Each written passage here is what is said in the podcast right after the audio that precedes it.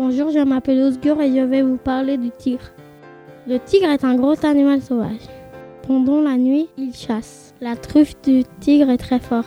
Il peut sentir environ de 20 km. Il peut aller à 60 à l'heure. Le tigre est solitaire. Il mesure environ 2 mètres 80.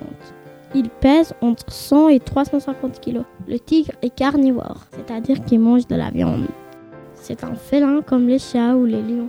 C'est un mammifère, c'est-à-dire que la femelle allaite. Son pelage est rayé. Il vit en Asie, en Inde, en Népal, Thaïlande, en Sibérie et sur l'île de Sumatra. Je trouve le tigre beau, j'aime leur rayures.